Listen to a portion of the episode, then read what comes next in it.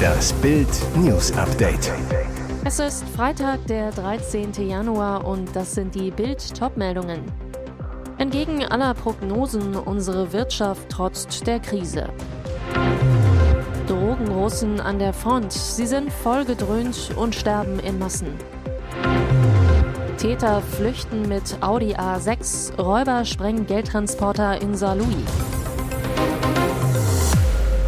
Entgegen aller Prognosen unsere Wirtschaft trotz der Krise. Trotz Inflation, Ukraine-Krieg und anhaltender Lieferprobleme ist die deutsche Wirtschaft im vergangenen Jahr gewachsen. Das Bruttoinlandsprodukt stieg um 1,9 Prozent, wie das Statistische Bundesamt am Freitag mitteilte. Wegen der Energiekrise konnte die Wirtschaft allerdings nicht an das Jahr 2021 anknüpfen, als es konjunkturell um 2,6 Prozent nach oben ging. Für das laufende Jahr rechnen die meisten Fachleute mit einer leichten Rezession. Deutscher Staatshaushalt auch 2022 im Minus. Der deutsche Staat hat im vergangenen Jahr mehr Geld ausgegeben als eingenommen. Bezogen auf die gesamte Wirtschaftsleistung lag das Defizit von Bund, Ländern, Gemeinden und Sozialversicherungen bei 2,6 Prozent, wie das Statistische Bundesamt ebenfalls bekannt gab. Drogenrussen an der Front. Sie sind vollgedröhnt und sterben in Massen. Die blutigen Kämpfe um die ukrainische Stadt Soledar im Gebiet Donetsk gehen weiter. Putin glaubt zwar, die Stadt beinahe eingenommen zu haben, doch die Ukrainer verteidigen ihr Land mit allen Mitteln. Mehr als 100 Russen auf einmal sind im Gebiet Soledar in die Hölle geschickt worden, teilte die ukrainische Militärführung am Donnerstag in Kiew mit. Die Angaben konnten zunächst nicht unabhängig überprüft werden. Doch fest steht, dass Wagner-Söldner und nicht die russische Armee möglicherweise die Stadt einnehmen werden oder dies zumindest weiter versuchen, sagt vor allem viel über den Zustand der russischen Armee aus. Er ist katastrophal.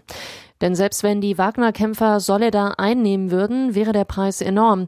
Die Rekruten treten buchstäblich auf ihre toten Kameraden. Drohnenaufnahmen von ukrainischen Artillerie- und Mörsertrupps, die Bild einsehen konnte, zeigen, dass manche Frontabschnitte mit Leichen russischer Angreifer übersät sind. Und um die Kampfmoral der Russen unter diesen Bedingungen dennoch hochzuhalten, wird offenbar zu chemischen Drogen gegriffen. Viele der Wagner-Rekruten stehen offenbar unter Drogen, wenn sie in die Schlacht ziehen, vermutlich unter Methamphetamin, also Crystal Meth, das in ähnlicher Form schon von Soldaten der Nazi-Streitmacht im Zweiten Weltkrieg an Soldaten verteilt wurde.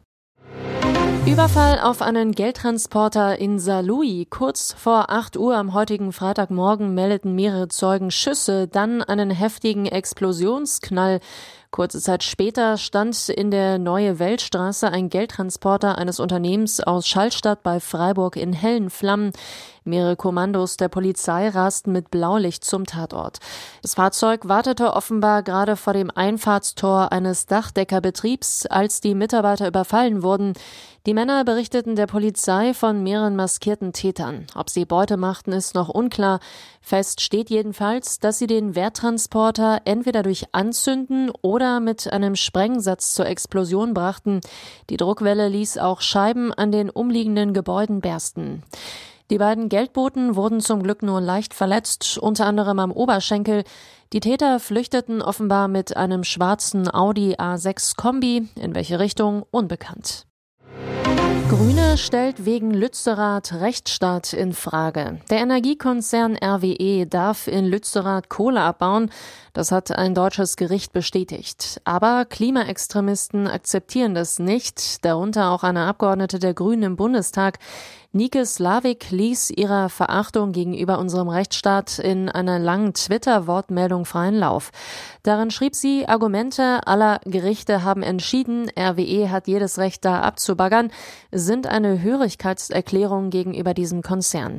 Dabei hatte das Oberverwaltungsgericht Münster im März 2022 ein Urteil des Verwaltungsgerichtes Aachen bestätigt, wonach Landwirt Heukamp, letzter verbliebener Ortsansässiger von Lützerath, Hof und Grund an den Energiekonzern verkaufen müsse. Pikant an Slaviks Tweet dazu ist aber nicht nur, dass sie eine Gerichtsentscheidung nicht respektieren will, sondern dass sie selbst eine Entscheidung im Bundestag mitgetragen hatte, die den Kohleabbau in Lützerath legitimiert hatte. Der Kohleabbau in Lützerath geht nämlich auf einen Kompromiss zurück, den der grüne Bundeswirtschaftsminister Robert Habeck und die grüne Vizeministerpräsidentin Mona Neubauer im Oktober 2022 mit RWE ausgehandelt hatten und der die Grünen-Fraktion im Bundestag im Dezember zugestimmt hatte. Auch Nike Slavik votierte dafür. Und jetzt weitere wichtige Meldungen des Tages vom Bild Newsdesk. Lehrerin im Klassenzimmer erstochen, wieso soll das kein Mord sein? Als er für einen Tag der Schule verwiesen wurde, ließ Sinan Y seinem Hass freien Lauf und erstach Lehrerin Sabine K. Danach wählte der Schüler der Berufsschule in Ibbenbüren den Notruf. Aber die Staatsanwaltschaft beantragte nur Haftbefehl wegen Totschlags und nicht wegen Mordes. Wie kann das sein? Bild fragte den zuständigen Oberstaatsanwalt Martin Botzenhardt. Zum gegenwärtigen Zeitpunkt kann kein dringender Verdacht für ein Mordmerkmal begründet werden. Der Beschuldigte hat sich bis bisher nicht geäußert. Der genaue Tathergang ist Gegenstand der weiteren Ermittlungen. Ob eine andere rechtliche Bewertung erfolgt, ist offen. Dabei ging Sinan Y perfide vor. Nach der achten Stunde war er mit einem Messer in die Schule zurückgekehrt. Dann soll er Sabine K. gesucht und alleine in einem Klassenraum gefunden haben. Sie starb durch mehrere Messerstiche. Strafrechtler Matthias Waldraff. Im Jugendstrafrecht ist beim Mord und Totschlag das maximale Strafmaß zehn Jahre Haft. Wenn beim Mord die besondere Schwere der Schuld festgestellt wird, 15 Jahre. Deutschland gehen die Wohnungen aus. Mieten und Wohnen wird in Deutschland nicht nur immer teurer, sondern in vielen Städten für manche Menschen nahezu unmöglich. Der Deutsche Mieterbund hat am Donnerstag vor einer neuen und in ihrer Dimension beängstigenden Sozialwohnungsnot in diesem Jahr gewarnt. Präsident Lukas Siebenkotten zu Bild wird trotz großer und nach wie vor steigender Nachfrage nicht ausreichend im bezahlbaren Bereich gebaut, wird selbst die enorme Zahl von 700.000 fehlenden Wohnungen in naher Zukunft überschritten werden werden in Deutschland bis zum Ende 2023 bis zu eine Million Wohnungen fehlen. Die Baubranche verzeichnet einen dramatischen Rückgang anstelle der von der Bundesregierung ausgerufenen Offensive. Das Pestel-Institut geht dazu von einer erheblichen Zunahme der Bevölkerung aus. Für das vergangene Jahr ergebe die Bilanz der Zu- und Abwanderung ein Plus von rund 1,5 Millionen Menschen, die zusätzlich in Deutschland leben. Die Bürger haben ohnehin schon mit diesen Problemen zu kämpfen. Mieten steigen, Baukosten steigen, Wohngeld kommt Monate zu spät, Zinsen für Immobilienkauf steigen.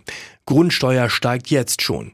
2024 kommt die Grundsteuerreform, die eine weitere Kostenexplosion bringt.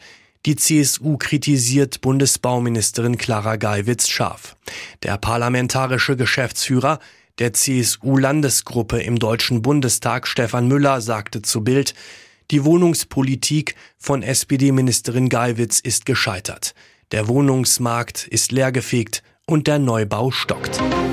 Bald hat das Warten ein Ende. In einer Woche ist die längste Winterpause aller Zeiten vorbei. Dann geht die Bundesliga mit dem Kracher zwischen Leipzig und Bayern endlich wieder los.